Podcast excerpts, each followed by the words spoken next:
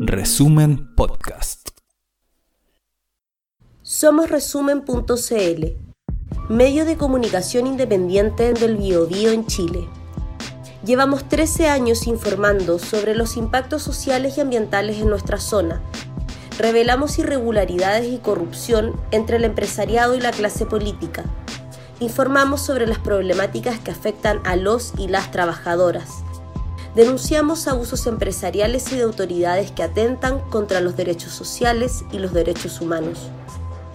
Para mantener vivo este proyecto requerimos de tu aporte.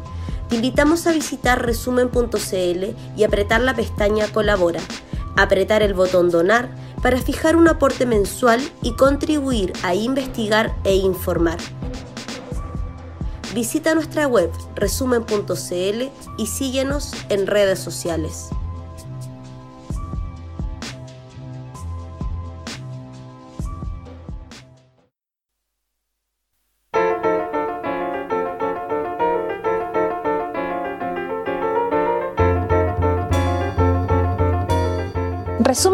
Resumen.cl presenta la crónica de Ruperto Concha. En un dramático discurso sobre la guerra de Ucrania, la presidente de la Unión Europea, doña Ursula von der Leyen, señaló que en los nueve meses de la invasión rusa habían muerto ya 100.000 soldados ucranianos y alrededor de 20.000 civiles y que Rusia tendría que pagar por ello. Su discurso fue traducido a todos los idiomas que hablan los europeos y de inmediato lo difundieron por Twitter y quedó también en el sitio web de la Comisión Europea. Pero, fíjese usted, pocas horas después lo sacaron y lo reemplazaron por una nueva versión, más cortita, en que no se decía nada sobre los muertos ucranianos. Pronto se supo que el jefe del gobierno de Ucrania, Volodymyr Zelensky, se había enfurecido y exigía que la Unión Europea desmintiera las cifras mencionadas y que la presidenta von der Leyen pidiera disculpas por haber dado cifras de muertos que son secreto de Estado y que únicamente él está autorizado para difundir la presidenta von der Leyen se apresuró a sacar de su Twitter la mención al número de muertos, pero se negó a desmentirlo. Tampoco aceptó pedir disculpas, pero sí aceptó agregar un añadido grabado por el consejero presidencial ucraniano don Mikhailo Podoryak, en que afirmaba que en los nueve meses de guerra solo han muerto entre 10.000 y 13.000 soldados ucranianos, nada más.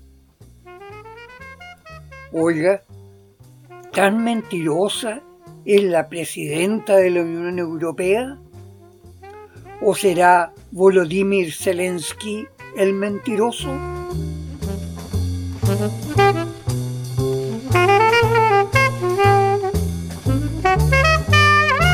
Como fuere, el general Mark Milley, jefe del Estado Mayor Conjunto de los Estados Unidos, declaró ante la prensa que a su juicio los 100.000 muertos que dijo la von der Leyen son una cifra bastante real. Aunque esos números no son más que estimaciones que se sacan sobre la información de los enfrentamientos. Y agregó que es posible que los rusos también hayan tenido fuertes bajas. Pero, por su parte, la revista British Express de Londres publicó el 2 de diciembre una dramática entrevista personal y no autorizada al comandante ucraniano Petro Kuzik, jefe del batallón Subóboda que enfrenta a las fuerzas rusas en la zona del frente oriental. La descripción del comandante Kuzik es patética. Dice que el fuego de los rusos es tan intenso que sus hombres no pueden asomarse fuera de las trincheras, las que a su vez ya están llenas de cadáveres y de agonizantes. Los periodistas ingleses señalan que hace mucho frío y caen fuertes chaparrones de lluvia que inundan las trincheras. Pero en la entrevista el comandante Petro Kusuk enfatiza que aún sin ninguna esperanza, ellos no se rendirán ni abandonarán sus posiciones. Otros quizás van a rendirse, pero nosotros no. Y ustedes, periodistas, hagan que nuestros compatriotas lo sepan.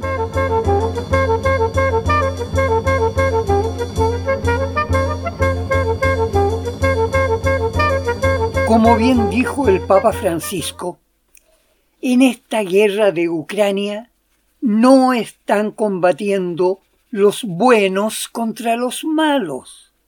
No, hay buenos y hay malos en ambos lados. Y el Papa agregó, ¿por qué están muriendo y matando? Ninguna guerra es simplemente un antojo Todas las guerras responden a complejos intereses internacionales. Son pensadas, calculadas y financiadas por muchos líderes con muchas ambiciones.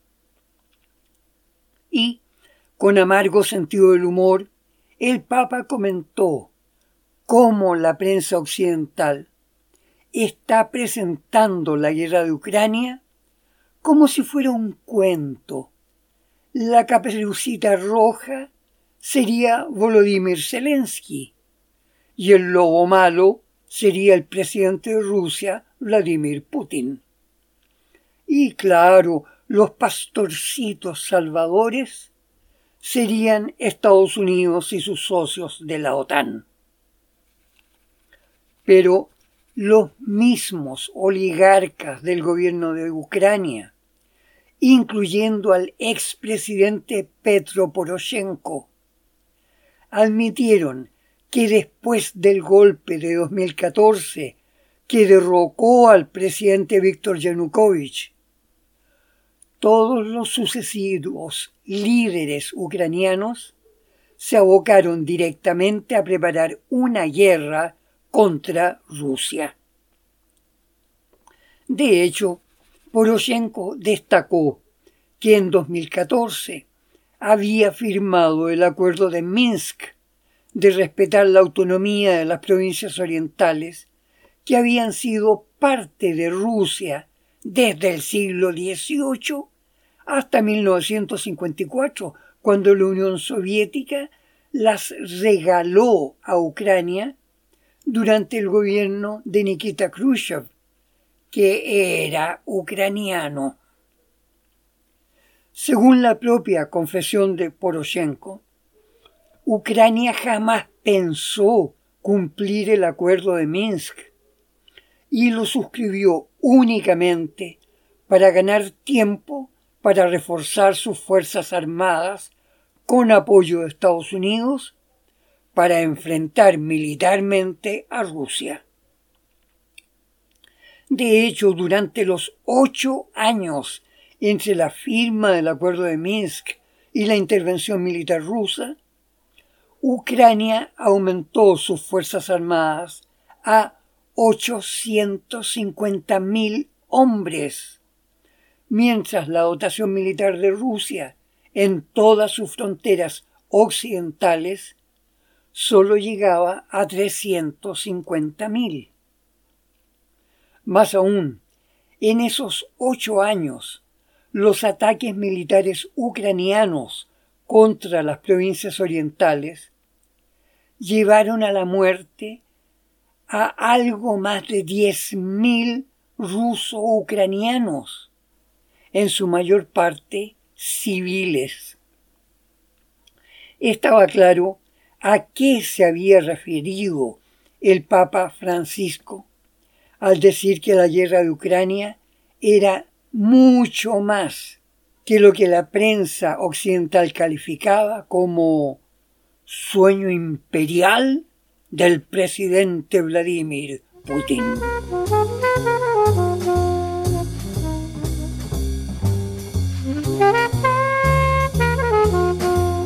En realidad, en términos de estrategia política, el presidente Putin aparece como lamentablemente pacifista e ingenuo en su relación con Europa y Estados Unidos, es decir, contra la agresividad de la OTAN. Tras la desintegración de la Unión Soviética al inicio de los años 90 del siglo pasado, la OTAN inició una agresiva estrategia de dominio militarizado sobre todos los regímenes que se mostraban independientes o indóciles al liderazgo de Washington sobre todo el planeta. Durante el gobierno del demócrata Bill Clinton, la OTAN lanzó una guerra brutal contra Yugoslavia, supuestamente en defensa de las minorías regionales que deseaban independizarse. Violando la Carta de las Naciones Unidas, la OTAN lanzó feroces bombardeos sobre las principales ciudades, especialmente sobre Croacia y Serbia, utilizando incluso bombas de uranio empobrecido, que es altamente demoledor y tóxico. Finalmente, bajo la figura de proteger a la población de inmigrantes albaneses que habían sido acogidos en la provincia de Kosovo, al sur de Serbia, la OTAN ocupó militarmente aquella provincia y la declaró república independiente y de inmediato instaló allí una base militar con tropas de Estados Unidos. Rusia, siendo aliada de Serbia, no pudo hacer nada en su defensa. Luego, durante el gobierno de George W. Bush, la OTAN adhirió a las invasiones sobre Afganistán e Irak, que siguieron a los atentados terroristas contra las Torres Gemelas de Nueva York y el Pentágono de Washington. Y todo eso ante la muda impotencia de las Naciones Unidas.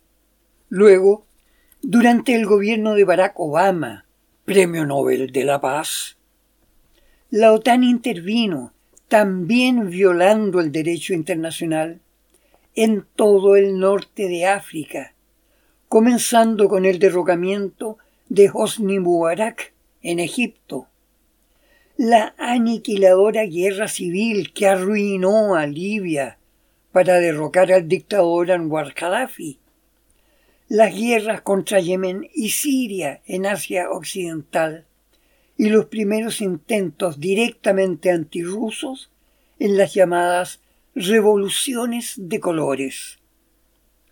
Primero, la primera intentona antirrusa en Ucrania que resultó fallida en 2004.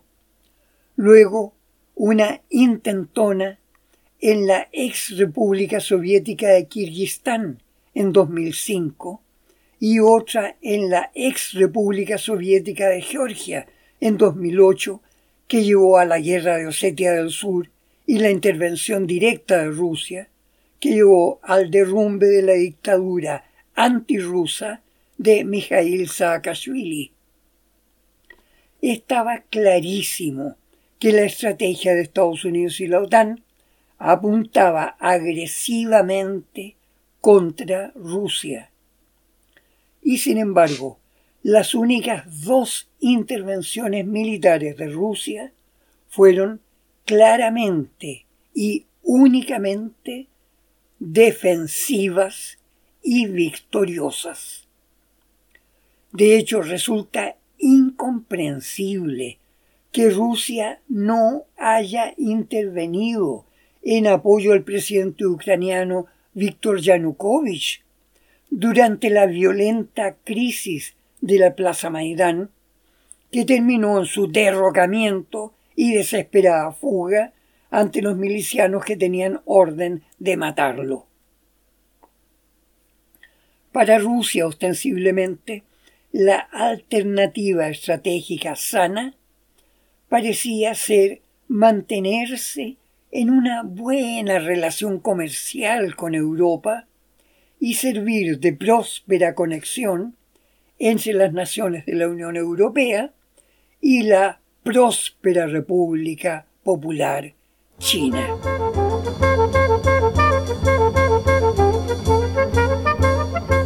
De ahí que el desarrollo de Rusia en el ámbito militar haya sido comparativamente diminuto, como lo demuestran las cifras dadas a conocer por la prestigiosa fundación alemana statista.com, que es consultada por todos los gobiernos del mundo, del llamado mundo occidental, quiero decir.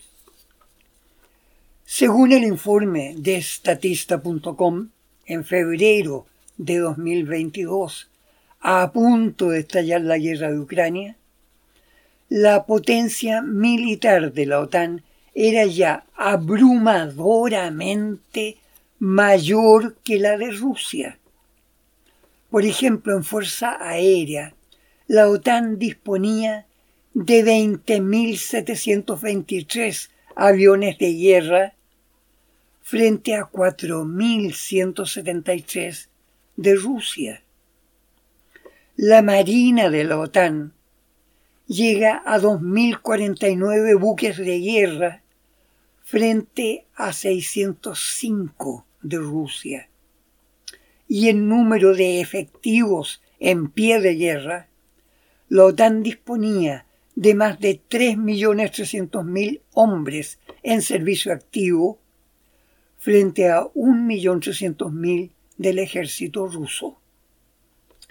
Esas cifras confirmaban plenamente la afirmación de Moscú en el sentido de que sus Fuerzas Armadas, en términos absolutos, no apuntaban a lanzar guerras de invasión contra ningún país más allá de sus fronteras. Pero, junto a ello, el desarrollo de su armamento de misiles nucleares hipersónicos fue abrumadoramente superior al de Estados Unidos, aún sumándosele los arsenales atómicos de Israel y de la OTAN. Los altos mandos de Estados Unidos y la OTAN están perfectamente claros en que en una guerra nuclear contra Rusia, el resultado sería la aniquilación total de toda América del Norte y todo el continente europeo. Ello incluso si Rusia ya hubiese sido aniquilada por un ataque nuclear inesperado, ya que el aparato de respuesta ruso es el llamado la venganza de los muertos, con la activación automática de miles de misiles hipersónicos con bombas atómicas de inimaginable potencia en megatones, desde bases secretas y submarinos.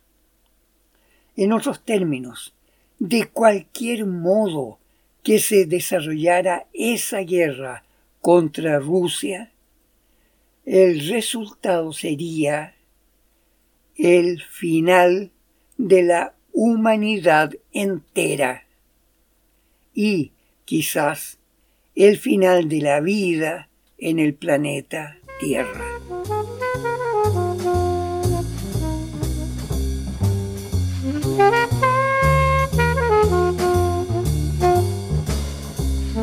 Bueno, está claro porque todos los países de la OTAN se enfurecieron cuando Ucrania intentó culpar a Rusia de haber disparado un misil sobre territorio polaco, causando la muerte de dos trabajadores agrícolas el martes 15 de noviembre. Incluso la muy antirrusa agencia noticiosa Associated Press expulsó al reportero estadounidense James Laporta, que había difundido como verdad la acusación ucraniana de que el misil S-300 había sido disparado por las fuerzas rusas. Finalmente, el gobierno de Volodymyr Zelensky tuvo que admitir su mentira y reconocer que en realidad aquel misil había sido disparado por las fuerzas ucranianas en un intento fallido de interceptar un misil ruso.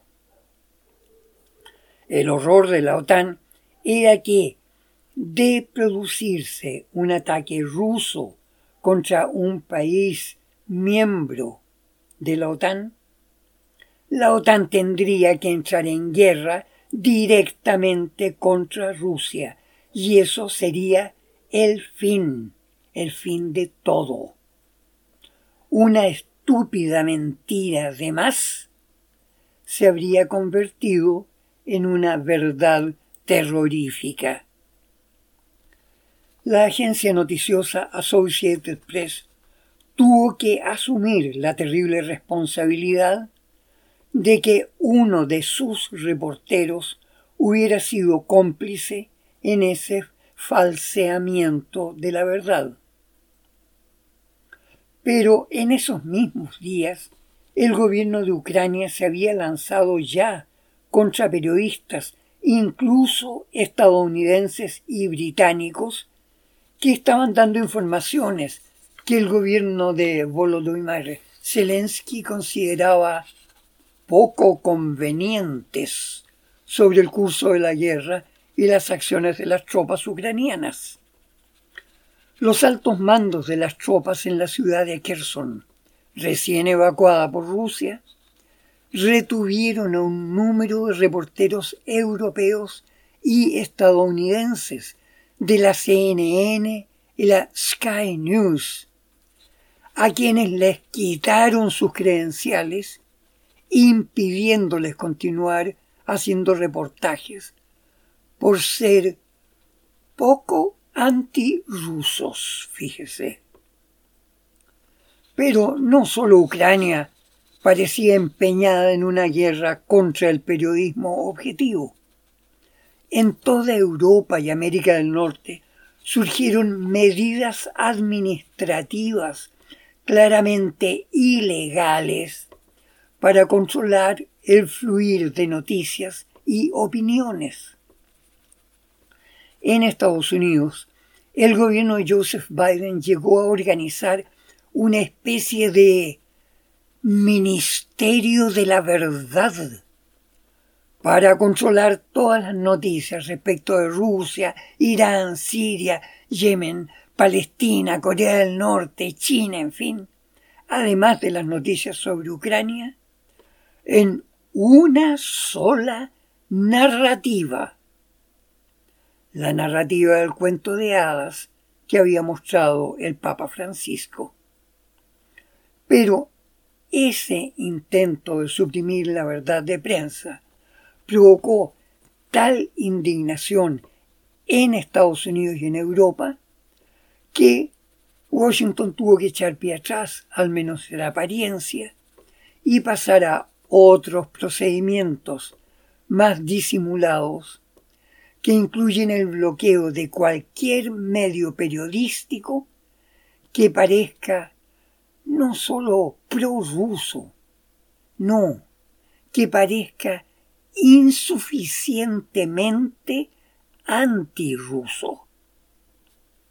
También en Rusia se están aplicando medidas de control policial contra las publicaciones periodísticas que promuevan rechazo a la invasión de Rusia sobre Ucrania. Es decir, en ambos lados está agrediéndose el ejercicio libre del periodismo responsable y libre.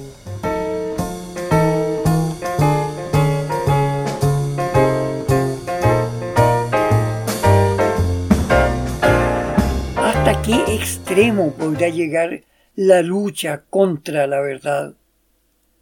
Desde el comienzo mismo de la humanidad, los primeros homínidos primitivos lograron hablar entre sí, decirse la verdad de lo que ellos veían unos a otros para poder tomar las decisiones necesarias. Y fue la capacidad de comunicarse la verdadera y decisiva arma con que nuestros débiles antepasados lograron sobrevivir y hacerse cada vez más poderoso. Era el poder de la verdad. En todas las civilizaciones y en todas las religiones, los seres humanos supieron que decir la verdad es necesaria para el bien común y que la mentira es básicamente perversa. De hecho, la palabra griega diabolos, con que denominaron al diablo, significa el mentiroso, el que engaña. Podemos aceptar que se apliquen trucos diabólicos para manipular la opinión pública falseando la realidad.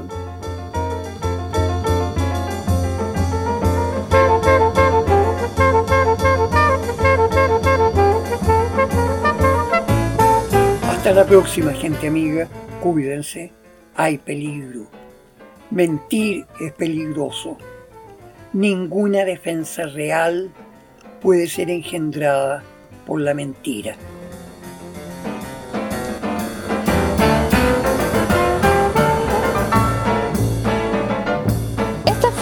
crónica de Ruperto Concha de esta semana. Revisa más contenido en nuestro sitio resumen.cl y síguenos en redes sociales.